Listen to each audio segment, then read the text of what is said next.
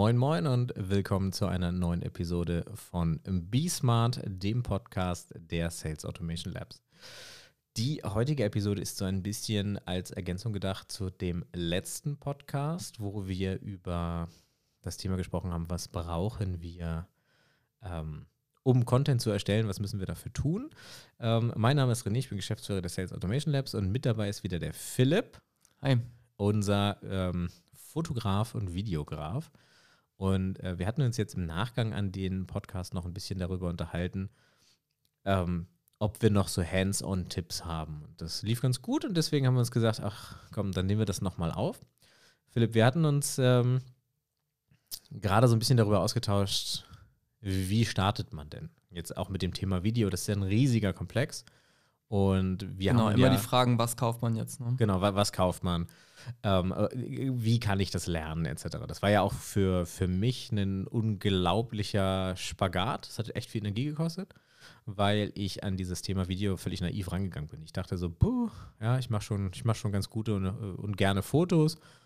Wie hart kann es schon werden? Und genau, dann habe ich alles auf einmal gemacht. Ne? dann habe ich festgestellt, das ist einfach ein riesiger Sack voll Schmerzen. Und ich habe auch sehr viel, sehr viel Geld umsonst ausgegeben, weil ich iterativ einfach dann auch vielleicht ein bisschen zu schnell gelernt habe und aus diesen Starterdingen sehr schnell rausgewachsen bin. Und jetzt ist einfach die Frage, mit was fange ich denn an?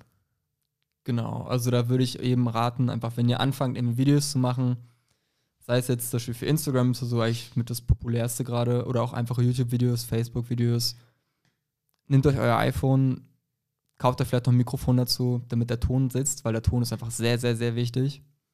Genau, also Steckt das, das ans iPhone ran, da gibt es so günstige von Rode zum Beispiel, also R-O-D-E, könnt ihr einfach googeln. Fürs iPhone steckt man ran oder auch für Android bestimmt auch. Und damit kann man schon ganz gut viel schaffen, weil letzten Endes das Licht einfach ganz viel ausmacht bei Videos. Genau, und ganz ähm, in der Praxis bedeutet das, ähm, so ein Rode-Mikrofon kostet irgendwie ähm, 50 bis 100 Euro und ähm, ihr werdet das relativ schnell merken, wenn der Ton nicht gut ist, so wie bei mir gerade, dann ist das ganze Video nichts wert, weil es nichts mehr bringt. Und ähm, deswegen ist dieses Video auf jeden Fall, äh, dieses Mikrofon für das Video eine unglaublich gute Investition. Und dann braucht ihr nur noch einen hellen Platz vor einer Fensterscheibe. Genau, dann, vielleicht noch irgendwie so ein kleines, ich glaube Gorilla-Pod heißen die. Genau. Die kleinen iPhone-Stative holen, damit man irgendwie das iPhone aufstellen kann, während es einen filmt. Das vereinfacht es, glaube ich, auch nochmal ziemlich. Ja, genau. Und damit erstmal anfangen, Content zu machen. Als Bearbeitungssoftware, wir nutzen äh, Premiere Pro, da muss man ein Abo abschließen, das ist alles sehr teuer. Aber wenn man sowieso schon auf mobilen Plattformen unterwegs ist und ähm, iOS-Nutzer ist, dann kann man sich ähm, Luma Fusion runterladen von Luma Labs oder Luma Studios. Es kostet irgendwie einmalig 12 oder 19 Euro und ähm, das schafft schon gut was weg. Also äh, damit schneide ich, wenn ich unterwegs bin, auch professionell meine Videos noch und äh, das funktioniert extrem gut. Auch auf dem Handy. Genau, alternativ gibt es, glaube ich, auch von Adobe jetzt Premiere Rush.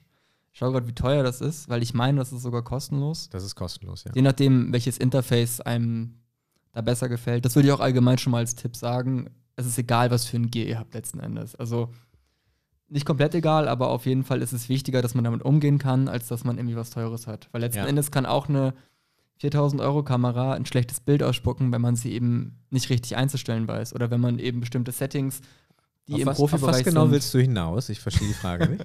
ich habe kurz, soll ich jetzt das Beispiel anführen? also für euch zum Hintergrund, ich äh, habe jetzt, wir haben jetzt für die Firma ein ziemlich teures Setup, irgendwie knapp 6000 Euro. Und ich war letztens auf einer Veranstaltung und äh, film das Ding und habe halt nicht mitbekommen, dass die Beleuchtung scheiße ist. Und zwar so in dem Sinne scheiße, dass die Lampen unterschiedlich gepolt waren und ich immer Flackern drin hatte. Und äh, dann war der ganze Abend leider für den Arsch.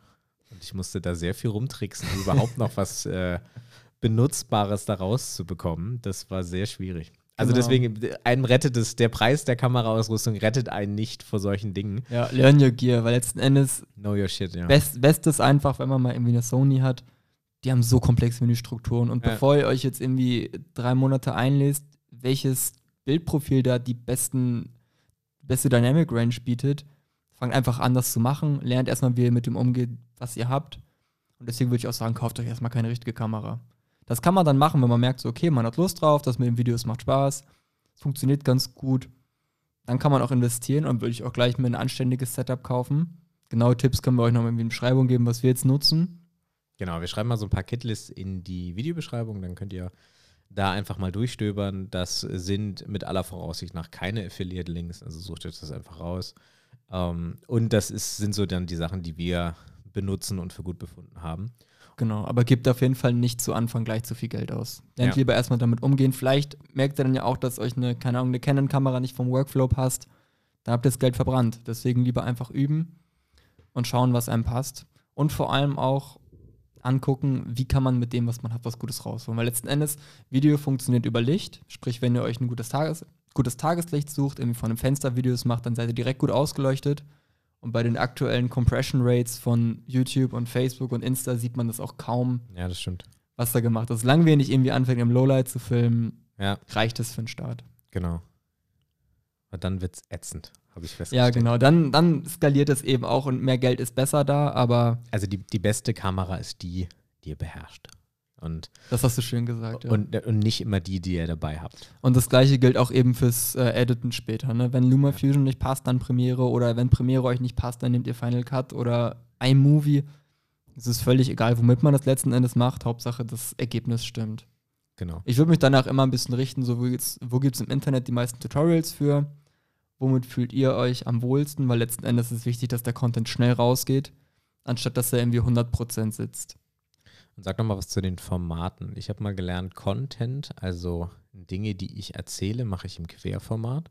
Und ähm, ja, so Social Media Geschichten und alles, wo ich mich zeige, mache ich im Hochformat. Äh, wie siehst du das? Ähm, kommt aufs Medium drauf an. Wenn ich jetzt auf Facebook sehe, dann würde ich ein Video breit machen, so wie man es kennt. YouTube natürlich auch. Da müssen wir jetzt aber vorsichtig sein, weil Facebook hat das gerade geändert. Auf Facebook gibt Also es wirklich? jetzt, ja, ja, gibt es jetzt nur noch Quadrate, also 5 zu 4. Weil ich sehe immer Und das nur breite bedeutet- Videos noch. Ja, und das bedeutet, wenn du ein Video im 16 zu 9 Format drehst, dann wirst du das Problem haben, ähm, wenn du das in der Komposition nicht bedacht hast, dass du es dann einschneidest und das Bild total scheiße aussieht. Das heißt, Ja, okay. ähm, ich würde mittlerweile dazu übergehen und sagen, Instagram und Facebook mach's hochkant. Da kannst du nichts mit falsch ja, machen. gerade wegen Insta-Stories Genau, hochkant. da sind die, sind die, ähm, da sind die Videos einfach auch so, also die Plattformen sind darauf ausgelegt, wenn du YouTube-Content machen möchtest ähm, oder ähnliche Plattformen bedienen wie Vimeo oder so, dann immer 16 zu 9. Das äh, ist, glaube ich, das ist, glaube ich, so der Tipp. Mhm. Also sollte es halt Facebook oder Instagram sein, dann hochkant und ansonsten alles quer und auf jeden Fall beim Foto und Videos machen immer genug Raum für den Beschnitt lassen. Ja, genau. Weil dann könnt ihr das eben entsprechend skalieren. Da gibt es das- auch ganz gute, schnelle Info so.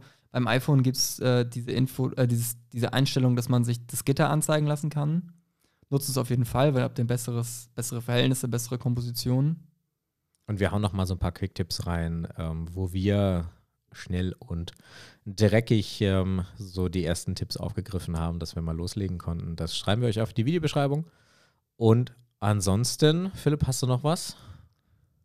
Äh, ja, nö, also ich würde jetzt echt gesagt nicht, nicht gerne so spezifisch werden wollen, was die Technik Okay. angeht. Dann würde ich sagen, fassen wir kurz zusammen. Ähm, ich, unserer Meinung nach braucht ihr erstmal euer Telefon und könnt dann mit einem günstigen Stativ anfangen. Ähm, am Mikrofon würden wir nicht sparen, weil das äh, ein ganz elementarer Teil des Ganzen ist. Und von dort aus dann einfach schauen, wie es sich entwickelt. Und ähm, wenn es sich gut entwickelt, kann man gleich richtig investieren. Unserer Erfahrung nach würde ich den Zwischenschritt oder würden wir den Zwischenschritt weglassen zu diesen Medienformat-Kameras etc. Wenn ihr die Entscheidung trefft, wir wollen das machen, dann geht am besten all in und investiert ein bisschen. Ganz genau. Aber lasst euch eben auch Zeit mit der Investition. Und nicht so wie ich. Ja, Oh. ja, und du hast doppelt gekauft. Ne? Ich habe tatsächlich ein paar Mal doppelt gekauft, ja. Okay, dann vielen, vielen Dank äh, für eure Aufmerksamkeit. Wenn ihr äh, Fragen habt, dann äh, schreibt sie gerne an hello at salesautomationlabs.com.